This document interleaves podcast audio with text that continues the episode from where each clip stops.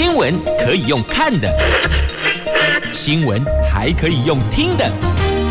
亲切的早安问候，专业的新闻分享，欢迎加入美英主持的 News Online，说新闻给你听。Hello，大家早安，欢迎收听 News Online，我是代班 DJ 赵伟。今天早上呢，帮美英姐代班呢、哦，在空中陪你度过晨间新闻时光。好，相信呢，已经早起上班的朋友们感受到了第三波的梅雨，对不对？这礼拜呢，受到封面影响的关系哦，第三波梅雨呢，影响全台湾都会下雨哦。Asia 天气预报。好的，这雨呢，从礼拜二就是今天呢，一直下到礼拜四哦，七月九哦，六月九号到。哦，六月七号到时候六月九号，这封面呢笼罩全台湾哦。事实上，从昨天下半天呢就开始下雨了，西半部呢是严防大雨或是豪雨，而礼拜五呢降雨是改为集中在中部以北地区。换句话说，北部地区呢会从这个雨呢一直下下到礼拜五哦，直到礼拜天之后呢封面才会远离，天气才会趋稳。好，这提醒大家呢，上班的朋友们一定要携带雨具哈，包括了开车族啊。驾驶呢是小心慢行，然后多一点耐心。那骑车的朋友们呢，则是哦，这个雨衣啊、雨裤、雨鞋都要准备好哦，不然如果脚湿掉的话呢，可能会影响到一整天的上班心情。好，这个礼拜呢都要每天迎接下雨天的心理准备哦。好，再度回来 News Online 节目现场，我是代班 DJ 赵伟。接下来带你关心今天报纸的头版头条新闻。我们先来看一下标题哦。今天联合报呢跟中国时报呢都是跟疫情相关的。中国时报写到了，这疫情是北缓南升，首例青少年染疫死亡。这确诊呢，昨天人数呢是本土确诊是五万两千九百九十二例。虽然呢是二十七天以来最低，但是死亡人数呢还是有一百五十一例哦，这个是次高的记录。联合报呢写到了，则是感染率突破了百分之十，疫情向下，确诊数减少，但是死亡人数还是过百。这是联合报。再来，自由时报呢提到了，则是日本加注台海和平的重要性哦。就内阁会议呢今天将会通过财经运营的改革方针。再来看到是经济日报的头版头。外资认错买回了吗？哈，这外资呢回头买台股哦，这五月呢汇入了七百八十四亿元，对台湾的经济有信心，看好股市。那当然呢，这本益比合理跟殖利率高等都是我们台股的优势哈。好，那节目开始的，我们带你先关心的是疫情相关的消息，来自今天《中国时报》跟《联合报》哦。这疫情北缓南升哦，那感染率呢突破突破百分之十哦，是否是这个疫情向下呢？好，我们看到呢，这确诊人数虽然是减少，但是死亡人数昨天呢是一百五十一例哦，还是蛮高的。但值得关注的是呢，这青少年死亡的首例，这解隔是在学校昏倒。哦，那这一名呢是十五岁的国中男生哦，他确诊之后呢，居家照护期间呢，他并没有不适哦。不过返校上课的第一天突然昏倒了，这送医的时候已经没有呼吸心跳，这个是国内的第一例青少年的死亡个案。虽然呢看起来是感染率突破突破百分之十哦，这疫情向下，但是南部呢却有上升哦，所以还是值得后续观察的哈。那我们的指挥中心的指挥官陈时中是说。说呢，台北区包括了双北、基隆、宜兰、金马，还有北区，就是我们桃竹苗等疫情呢，他说是明显下降。这两区的居住人口母数，他说是比较大的，这染疫人数呢是明显降低，所以整体看起来呢也有往下降的趋势。但是呢，以七天移动的平均病例数来看呢，比较能够清楚看到的是疫情的趋势。全国累计感染百分比呢超过了百分之十。陈时中部长说有往下的感觉，好，这个是感染率突破百分之十，疫情向下。那我们同时也关心的是我们的儿童的疫苗，儿童第二剂呢，现在拟缩短为八周哦。指挥中心也统计了，这目前我们五到十一岁人口的第一剂的疫苗的接种率呢，达到百分之六十点五，已经属于超高比率哦。这欧美呢，只有大约是三成，而在扣除确诊人数之后的社区涵盖率呢达到百分之七十四点二。分析各县市的社区涵盖率呢，其中是以屏东县是最高的，已经达到了百分之九十一点七，而云林县呢是百分之九十二，这是呃九十点二，这是第二的。那北部社区涵盖率呢是稍微是差一点。那什么时候儿童可以接种第二剂疫苗呢？我们的陈时中部长也说，这考虑将间隔从本来的十二周缩短到八周哦，八个礼拜。不过呢，还是要等到月底。卫福部呢，传染病防治咨询会预防接种组委呃，来讨论之后呢，再来跟大家来做公布哈。这个是今天呢，来自联合报跟中时报跟疫情相关的新闻消息。好，接下来带您关心的是今天早上经济日报的头版头条，这外资回头买台股，这五月营收抢先报。我们看到的呢，这个是金管会呢在昨天也发布了统计哦，这个五月的外资净。呃，汇入了二十六点九六亿美元，折合台币呢是七百八十四亿元哦。以央行五月底呢这个汇价二十九点零六五元来估算呢，这个是外资连续两个月的净汇出之后呢，出现了反手净汇入，这外资增加对台湾投资，显示外资对我们台股呢信心已经回稳了。这是经济日报的头版头条的新闻消息。我们看到呢，这个。政企局副局长呢蔡丽玲她说，这金管会外资汇出入的统计呢，是以外资投资台湾的资产面来做计算的，主要是外资呢投入本金的进出哦，与央行单纯计算的现金流。的盈余汇出数字是不同的。那简单来讲啦，就是五月的外资呢净汇入了将近二十七亿美元哦，可以视为外资对台湾投资的本金增加了。那蔡丽玲她说呢，这显示了外资对台湾的经济的基本面和台股呢是表现深具信心。那如果是以五月单月外资买卖超来看哦，集中和贵买市场呢有价证券，包括了股票啦、债券等等，合计卖超了。五点三六亿元已经跟这个四月比较之下呢，大幅缩小了。那如果单以股票我们来看的话呢，外资反而是买超了二十一亿元。外资呢在股票呈现买超，全部有价证券呢是小卖超，显示外资信心已经回稳。同时也分析呢，这五月外资增加了对台湾投资哦，主要是两大原因哦。第一个就是。过去美国联准会有 FED 哦，对抗通膨政策呢，还是有不确定性。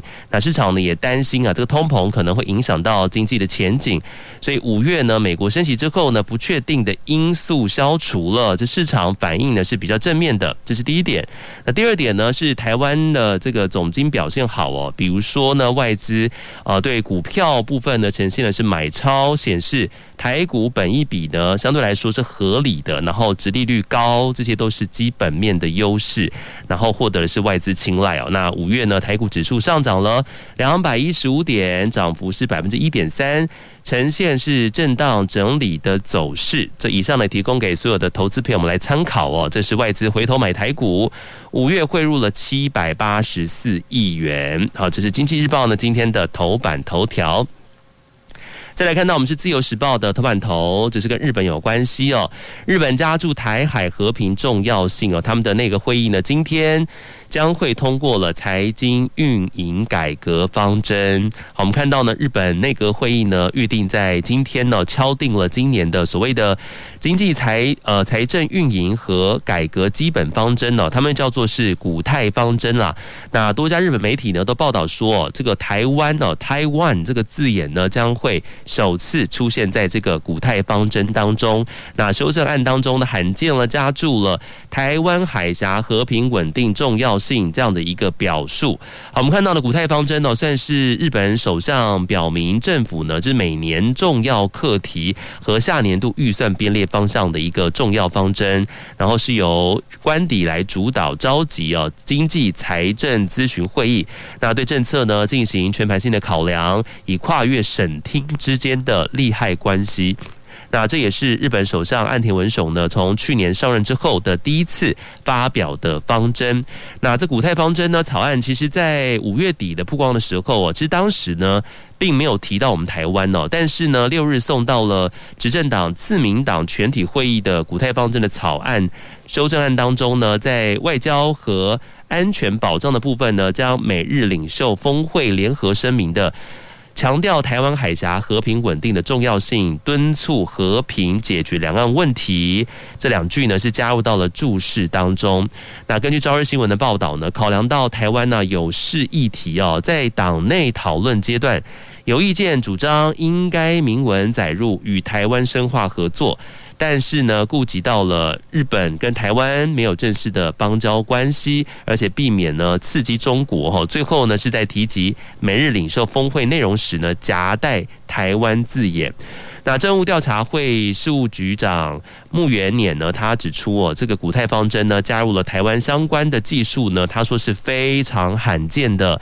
呃，六日呢，党这个全体会议当中呢，有。多人要求将这个台湾的技术从本来的注释这样子的一个等级哦，升级到了本文里头。那这件事情呢，最后交由政调会长高市早苗来全权处理。好，这个是。日本的那个会议呢，今天将会通过了财经运营改革方针哦，同时要加注台海和平重要性哦，这也是我们台湾的字眼呢，将会第一次出现在这个方针当中哈，我们就看这后续的相关的结果如何。这是今天自由时报的头版头条。好，接下来我们带你看到的是。自由时报同一个版面哦，这个是首例确诊儿童呢罹患了多系统炎症症候群，这也是跟疫苗相关的新闻消息。有的医生说呢，打疫苗发生率呢。降百分之九十七哦，这本土疫情还在高原期，不过儿童染疫重症个案呢累计有三十六例，其中呢十六人死亡。而中央流行疫情指挥中心呢昨天有公布了第呃第一例的儿童罹患的多系统的炎症症候群，经过许多医师哦这奋力抢救才捡回一条命。这马偕儿童医院呃。小儿科感染科的这个主治医师哦，黄仲宁他提醒哦，这个国外研究显示呢，只要打过一剂疫苗，MIC 发生率呢可下降百分之九十七。那打过两剂疫苗之后呢，发生率几乎是零。所以他也请家长呢尽快带孩童来打疫苗，哈，这个是首例确诊儿童罹患多系统炎症症候群。不过医生说呢，如果有打疫苗的话呢，发生率就会大降哦，百分之九十七之多。这个也提供给所有的家长朋友、爸爸妈妈来参考一下。来自今天自由时报的头版的版面。好的，接下来我们要看到的是今天报纸包括了联合报跟中国时报头版版面都有的新闻，关心一下是否要调高基本工资了呢？哦，联合报呢写到说，我们蔡英文总统说啊，要排除万难调升基本工资哦，这是否是连期涨呢？资方要求要有配套措施哦，不过蓝营则是质疑说，这是否是选前喊话呢？好，蔡英文总统呢昨天出席了全国产业总工会第七届的会员代表大会，他致辞的时候说，这政府确实有计划的，希望每一年呐、都能够调高基本工资哦。受到疫情冲击较大的中小型企业，如果调高基本工资有困难，政府也会提供协助。他强调说呢，政府一定会排除万难，务必让最低工资能够持续的往上调升。好，那对于这个调升基本工资，其实在野党呢虽然是不反对了，但是国民党立法院的党团则是认为说呢，这个调升工资啊，只是解决低薪其中的一环而已。他们说呢，不要只是在选前喊话。那时代力量党团则是说呢，最低工资法才是重点哈。简单说呢，就是法制化呢，是不是更胜于开支票呢？那民众党团则是说呢。调薪呢，要跟通膨呢是密切结合的哈，否则只是杯水车薪。那资方怎么看呢？资方则是多主张哦，这调整基本工资要有配套措施哈，否则呢反而可能会造成失业提升。那劳工团体呢多主张是调薪必须要配合通膨。好，这个是关于调升基本工资呢，各方的一些看法哈。那蔡英文总统说呢，提升劳工权益哦，是执政团队一直努力的目标。那政府连续六年调高基本工资哦，也推动专法，让职灾保障体系能够更周全呢。那政府确实是有计划的，希望每一年呢都能够调高基本工资。有时候确实是碰到困难哦。他说，比方说在疫情期间呢，很多行业受到影响，但是他要感谢。行政院的团队哦，排除万难，即便在疫情期间，还是调高了基本工资。这个是蔡英文总统的说法。那至于呢，呃。全国产业总工会理事长江金江建新呢提到了说，这个最低工资法的草案哦，蔡英文总统说呢，这目前呢确实有很多版本哦，同时在立法院协商，那政府呢也希望更积极促成最低工资法可以顺利通过，这个也是其他的呃，包括了。时代力量啊，党团呢所讲的说最低工资法呢才是重点哈，现在就等待后续要看怎么样来做修法调整了，让这一切能够更加的法制化啊。不过我们看到了这个调整基本工资啊，其实各方看法其实不太一样哈。劳团呢只是有人主张说呢，这涨百分之八啊，八趴是实现总统的。承诺哈，蔡英文总统说呢，排除万难嘛，务必呢调涨基本工资，能够持续的调升呢，暗示明年基本工资将会继续调涨。这劳动部说呢，这尊重基本工资审议委员会的决定啦。那不过呢，我们看到了劳团公斗呢，则是说蔡英文承诺任内将让基本工资呢调升到三万块钱，而明年呢基本工资调幅呢必须达到百分之八，蔡英文才能够实现。他的一个过去的承诺，他的诺言哦。蔡英文曾经说呢，这基本工资三万呐、是他的梦想。不过目前台湾基本工资是两万五，蔡英文任内呢还有两次基本工资的调整机会。那工商团体呢，则是有人说，诶，这不能够齐头式调整哈。我们看到的呢是。商总理事长许书博他说呢，这基本工资调涨是政府的政策没有错哈，但是希望调整的过程当中要好好思考，疫情之下有受惠与受创的产业呢，他说不能够齐头式的调整哦，否则呢只会对于产业造成更大的伤害，失业率呢反而会提高。那中小企业总会理事长李玉佳则是说呢，对于没有能力承担的企业，他说政府应该思考。哦，怎么样？比方说呢，减税啊，等等其他的配套的可能。同时提到的是要苦民所苦哈。那我们看到呢，许书博他说呢，其实呃，餐饮业、零售啊这些服务业呢，在疫情大爆发之后啊，受伤很深呐。如果要求产业调薪哦，政府就要编列预算来补助哈。他说是不要把责任丢给这些受伤的雇主。呃，工商协进会的理市长林柏峰则是说呢，企业作为这盈利事业的机构，照顾劳工是必然，但是上市公司领基本工资的员工很少。他说，调涨基本工资只照顾到外劳，甚至呢许多大学毕业生啊起薪早就已经超过基本工资了，因此应该优先照顾对于公司有贡献和资深的员工哦，不只是加薪哦，年终奖金也要多给予鼓励哈。以上的是各方面的工商团体他们的各自的看法，提供给大家。更多关于这个调整基本工资的思考的一个空间呢，这个是今天联合报呢，还有中国时报头版版面呢，还包括了联合报的内页 A two 的焦点版面有提到的新闻。好，另外呢，我们要看到的这个是来自经济日报的头版版面的消息。好，这是跟拜登的政策有关系哈。你知道一个政策转弯呢，可能会影响到了。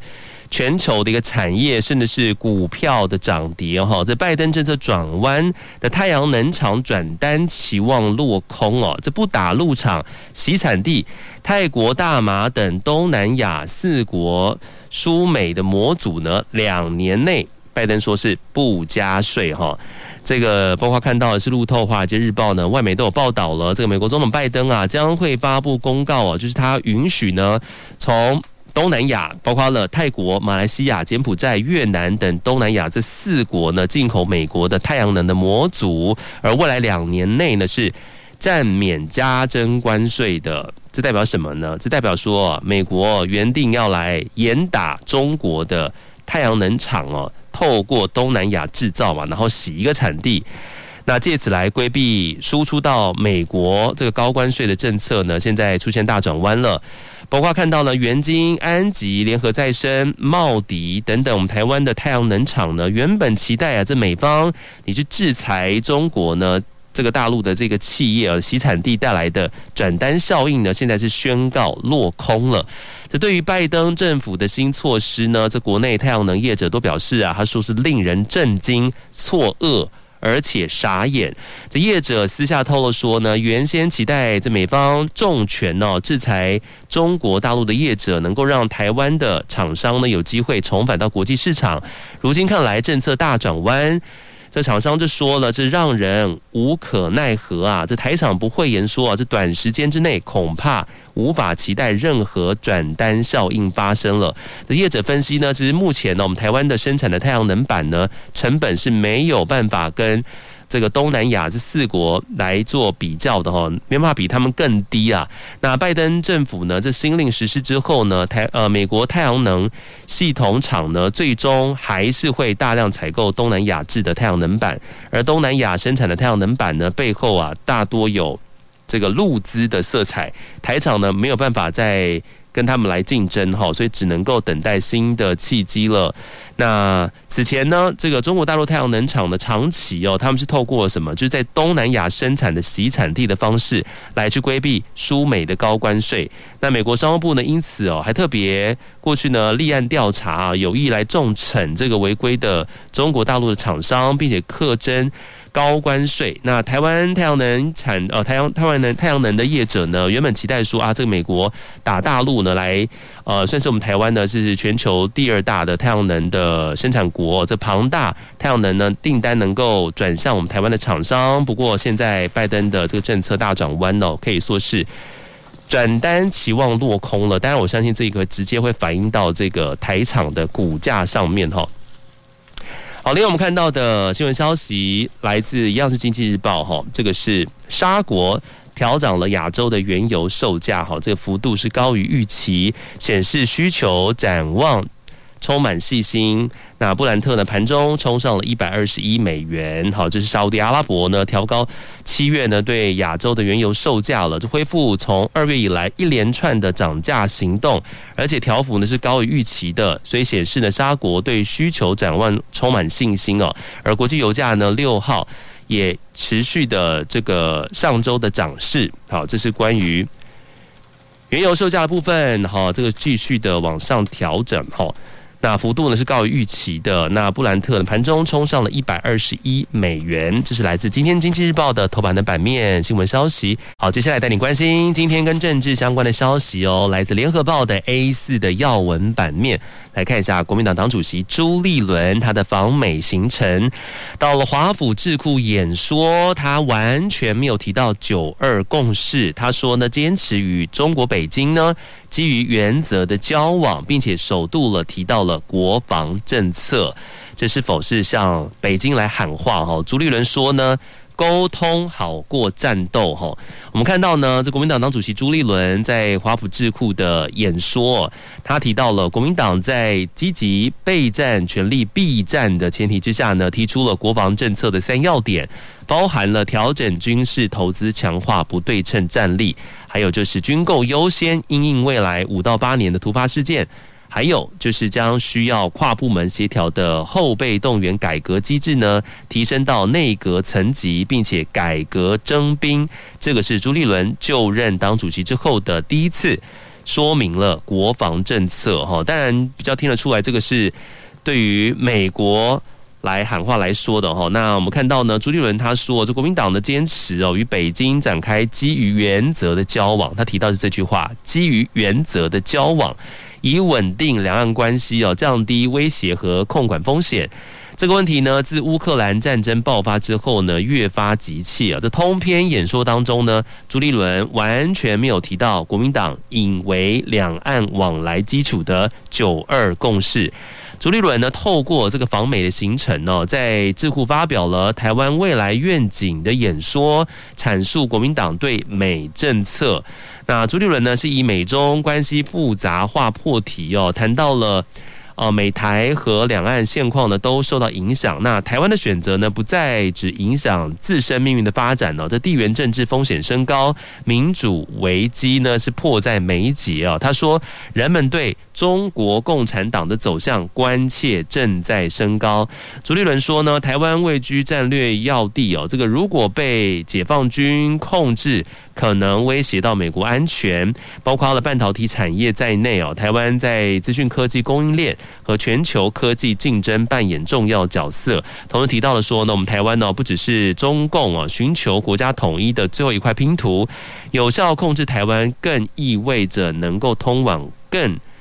呃，广大的太平洋的水域哦，那这让他想起了大家都听说过的一些警告，也就是呢，中共解放军可能在二零二七年甚至更早全面入侵台湾。这个是朱立伦的演说当中有特别提到的。那他说呢，在这个想法之上呢，他说我想提醒北京的朋友哈，如果胜利只是为了意识形态而非良善的结果，而妥协不是基于智慧，而只是因为软弱。那么此种动态的威胁，他说我们认为是行不通的，因为战争是没有赢家。好，这个是朱立伦呢在华府智库的演说。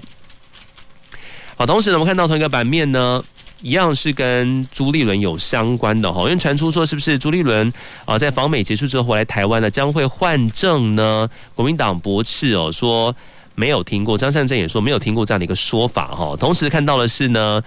呃，前台北市市议员罗志强只是成全哦，退出了桃园市长的选举。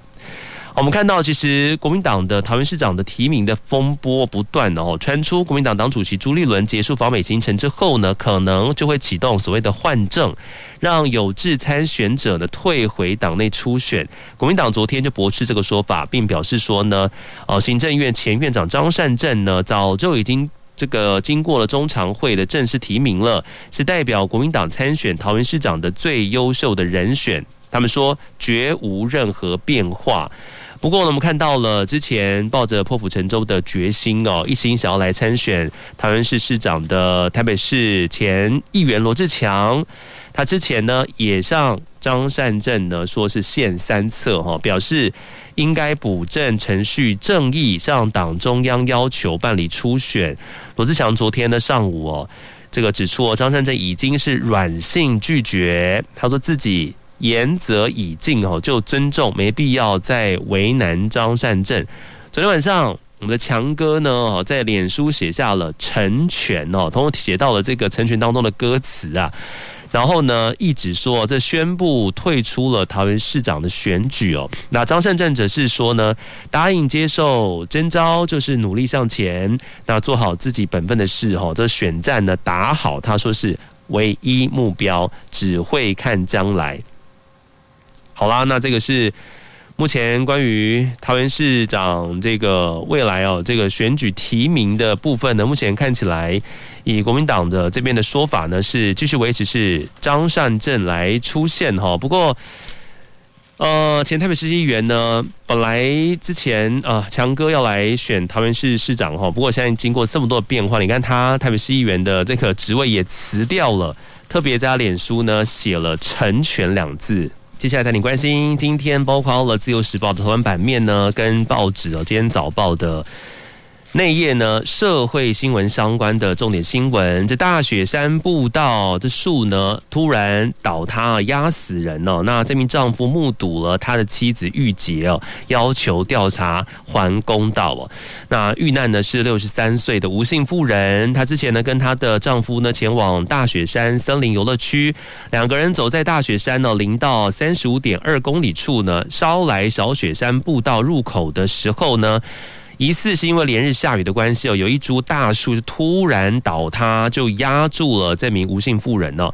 那走在前面的丈夫呢，听到了巨响，回头就惊见他的妻子呢被大树压住哦，赶紧呼救。那游客呢协助将这名吴妇给拉出，但是呢已经没有了呼吸心跳，送医是不治。那当然，她的丈夫就非常的痛心哦，同时痛批说呢，这国家森林游乐区怎么会发生这种意外呢？要求调查来还家属公道。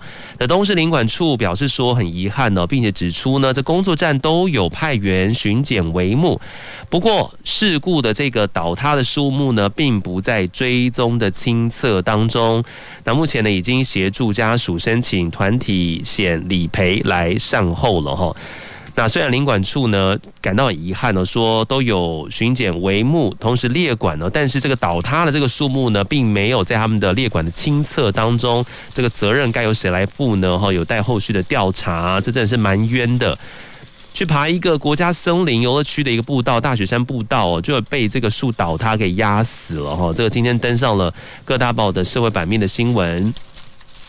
好，再来看到是自由时报的生活新闻哦。好，很多人呢讲究这个生活呃情趣品质的人，可能会使用扩香，对不对？就是哇，这个空间的室内呢有这扩香，自己选择的不同的香味哈，觉得相当的疗愈。不过呢，自由时报的 A 十一版面的新闻上标题直接写到说扩香飘毒是吗？有验出了甲醛跟塑化剂哦。另外呢，测得了六种。欧盟认定的过敏源，这消基会呢就呼吁说啊，这应该要纳管哦。那近年来呢，这市面上出现了很多的扩香相关的产品哦，那广受消费者喜欢。那消基会呢，去年年底呢测试了市售的扩香产品哦，十三件的样品当中呢，有一件有测出了致癌物质甲醛，那一件呢检出了恐怕引起乳癌。或是抑制男性生殖能力的这个塑化剂，那另外有九件呢含有过敏原化学品哦。那然而我国呢还没有定定相关产品的国家安全规范，所以消基会就呼吁政府应该要正视扩香这个产品哦，来维护消费者的安全健康，要来定定安全规范哦，维护消费者的健康哦。这消基会呢去年底呢。包括了他们在台北市、新北市一些量贩店啦、生活用品店啦、美妆百货等等，还有网络电商，随机又采购了十三件的样品来进行检测，就调查就发现呢，里面居然有一件呢是呃甲醛，大约是有六十 ppm。消基会呢，检验长林永健就说了，这甲醛呢是室内空气污染代表的化学物质，这世界卫生组织呢早就已经列为是致癌跟这个导致畸形的一个物质了哈。那当然相关的这个抽检的。呃，样品当中呢，那也有一些本来嗯不应该含在里面或对人体有害的一些物质哈，所以呼吁政府呢应该要来纳管哈。所以大家呢在买扩香的时候呢，要特别看一下它有没有把这些里面呢制作的相关的成分给标示清楚来。好，这是扩香飘毒，验出了甲醛跟塑化剂，另外有测到六种欧盟认定的过敏源哈，大家要买的时候呢要特别的注意哦。好，再来我们看到的是今天《经济日报》《经济日报》的 A 三的话题版面的新闻。好，这是很多股民很期待，这是千金股报喜哦，这五月营收畅旺。股后信华创新高，这上调了全年增幅到了百分之四十五之高啊！另外看到的是普瑞跟 AES 呢也写了新纪录，力旺呢只是同期最佳。好，我们来看一下这个详细的新闻内容。前期股呢算是摆脱了电子业啊所谓的五穷六绝啊这样一个魔咒哈，五月呢营收报喜了。我们看到股后信华啊普瑞。K Y 跟 A E S K Y 呢，昨天呢、公布了这个五月营收呢，都缴出了历史新高的成绩单。这力旺呢，则是同期最佳的。那信华呢，更是看好后市哦。那上调今年的全年营收年增幅预估，由本来的百分之三十调升到百分之四十五以上哈。那目前台股八档千金股呢，都是电子股，在信华、普瑞、AS、力旺之前。还有大力光五月呃五号公布的这个五月营收呢也是回神了。那统计呢，八档电子股呢，目前只剩下股王、矽力、KY，还有旭准跟祥硕等三档呢是还没有公布五月营收的。那法人看好三家公司的营运表现，同样是可以期待的哦。那同时，夹基本面出色优势呢，这千金股呢，渴望再度汇集人气，扮演带领我们大盘持续反弹的重要角色。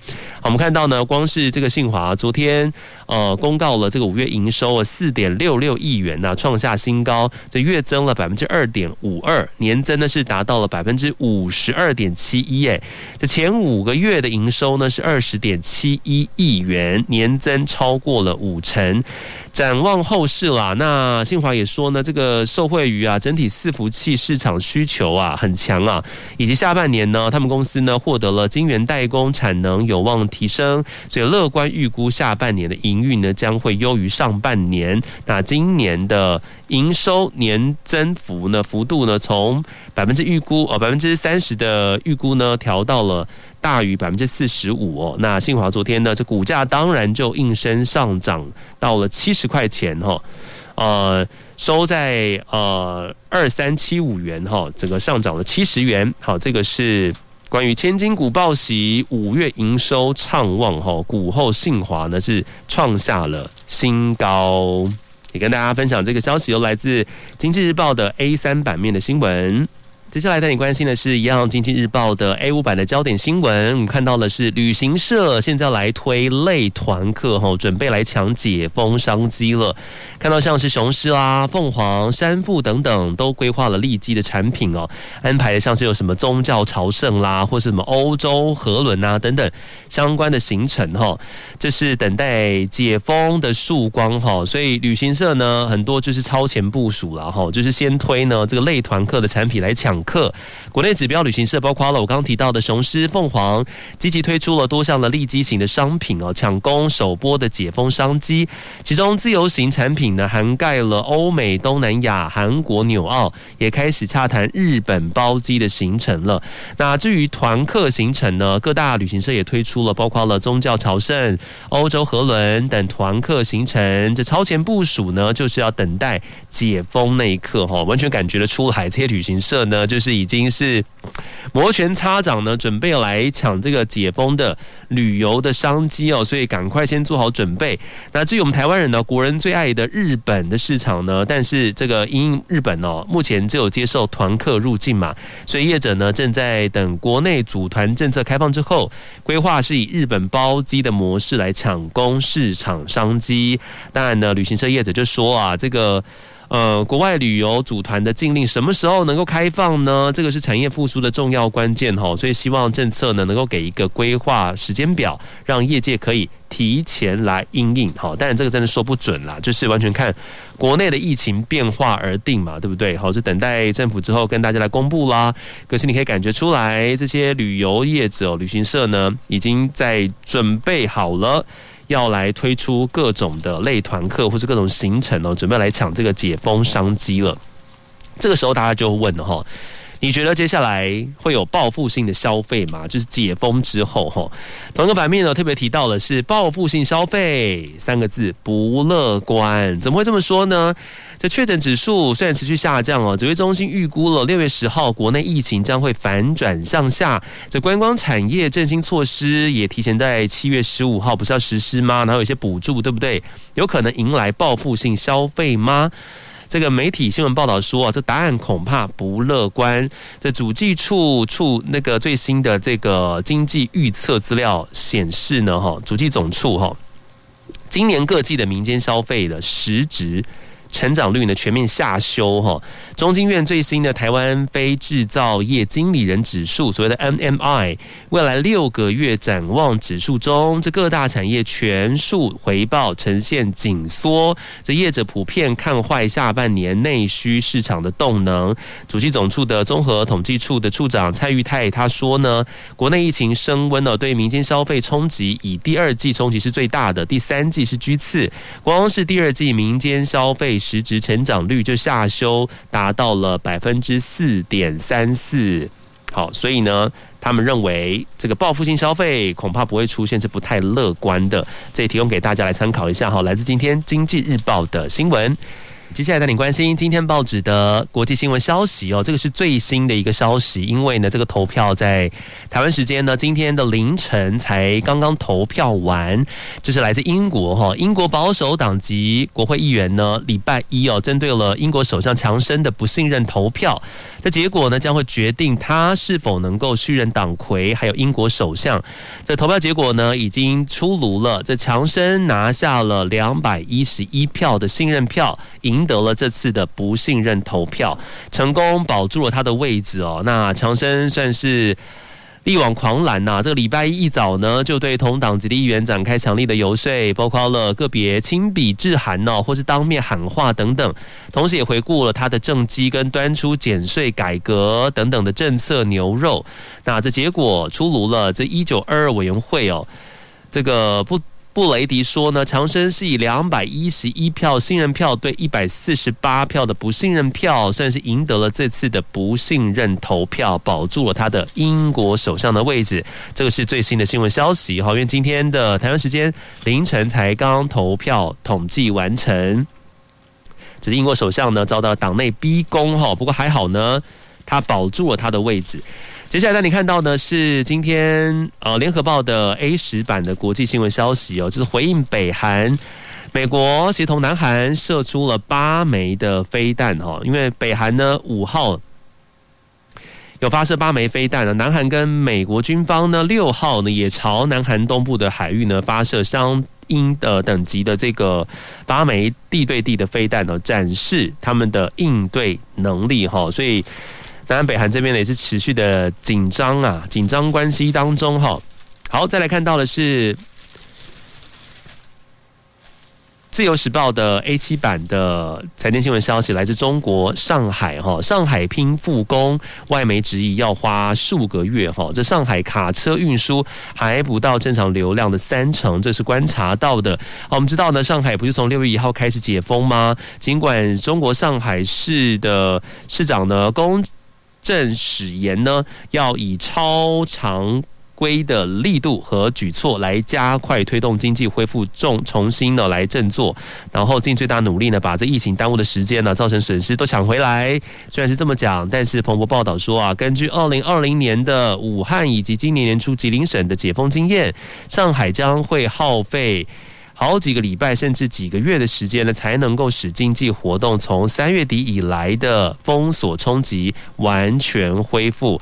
报道提到说呢，不少公司啊反映，虽然已经解封了，但是因为啊供应链的问题啊，这营运呢是没有办法全然重启的。而上海美国商会的会长郑毅就说了，这供应链中断超过了八个礼拜。要花一点时间才能够稳定哦。那在司机防疫管制松绑之下呢，上海卡车交通虽然逐渐上升，但是还不到二零一九年每周平均流量的百分之三十哈。虽然是解封了，但是还是需要蛮长一段时间才能够恢复他们的动能的。这来自中国上海的新闻消息。另外看到的是来自自由时报的 A 三版面哦。欧洲智库全球安全年度政治趋势报告出炉了，有超过四成的中东欧人，哈，中东欧人说台湾呢是独立国家。好，这是欧洲知名智库全球安全，那他们的年度政治趋势报告出炉了，其中新增了台湾地位的这么一项的一个调查啊，这结果显示呢，有百分之四十一的中东欧民众认为呢，台湾。是一个独立的国家，只有百分之十三认为呢，台湾是中国的一部分。而受调查的国家当中呢，包括了捷克，认为台湾是独立国家的比率最高的，占了百分之五十九。好，那可以，呃，值得关注的是呢，这个里面调查里面只有百分之十三的人认为我们台湾是中国的一部分。哈，所以这个我其实我是觉得也是跟。呃，包括中国的大外宣，他们的力道呢，是不是有成功达他们的目的呢？还是有一点关系的哈？那当然呢，这结果对我们台湾呢是有利的哈，因为毕竟呢，认为我们台湾是独立国家，跟认为我们台湾是呃中国的一部分呢，是更多的哈。好，这是来自欧洲智库的全球安全年度的政治趋势报告。那我们立委讲到说呢，代表说台湾的国际地位呢，持续的有在提升当中。好，另外我们看到呢，是欧洲议会外委会呢也挺台湾国际参与哈。那他们在呃二号呢是以五十五票赞成、十三票反对、七票弃权通过了欧盟及捍卫多边主义的报告草案。通过版本的纳入修正案内容，明确呢支持我们台湾呢有意义的参与国际事务哈。当然希望世界各国能够越来越多力挺台湾哦，参加了。国际相关的这个事务，那这是欧洲议会外委会也挺我们台湾呢做国际参与哦，同时有把这样子的一个欧盟及捍卫多边主义的报告草案当中有纳入其中。好，另外我们看到的是思国的副议长说，台湾远比共产中国重要。我们的行政院长苏贞昌昨天接见的是思国是斯洛伐克国会及布拉提斯瓦。拉瓦省联合访团哈，那斯国国会副议长呢劳伦契克强调说，台湾作为科学卓越的国家，那透过了经贸在斯洛伐克发展，留下了深刻的足迹。有说我们台湾呢，更是斯洛伐克重要的经济伙伴，远比共产中国重要的多。当然呢，我们的苏贞昌院长呢，感谢他们支持。台湾加入世卫哈，当然还是必须要持续的努力哈，靠越来越多的国际上面的其他国家的一个帮助哈。另外呢，最近呢真的蛮热闹的哈，这个法国参议院呃参议员葛利欧后天呢也会率团来访问台湾呢，这今天呢也登上了自由时报的 A 三版面。好，这以上呢是跟国际相关事务相关的新闻消息，提供给您做参考。今天节目呢，感谢你空中的收听陪伴，我们下次见，祝福你今天有一个愉快的一天，拜拜。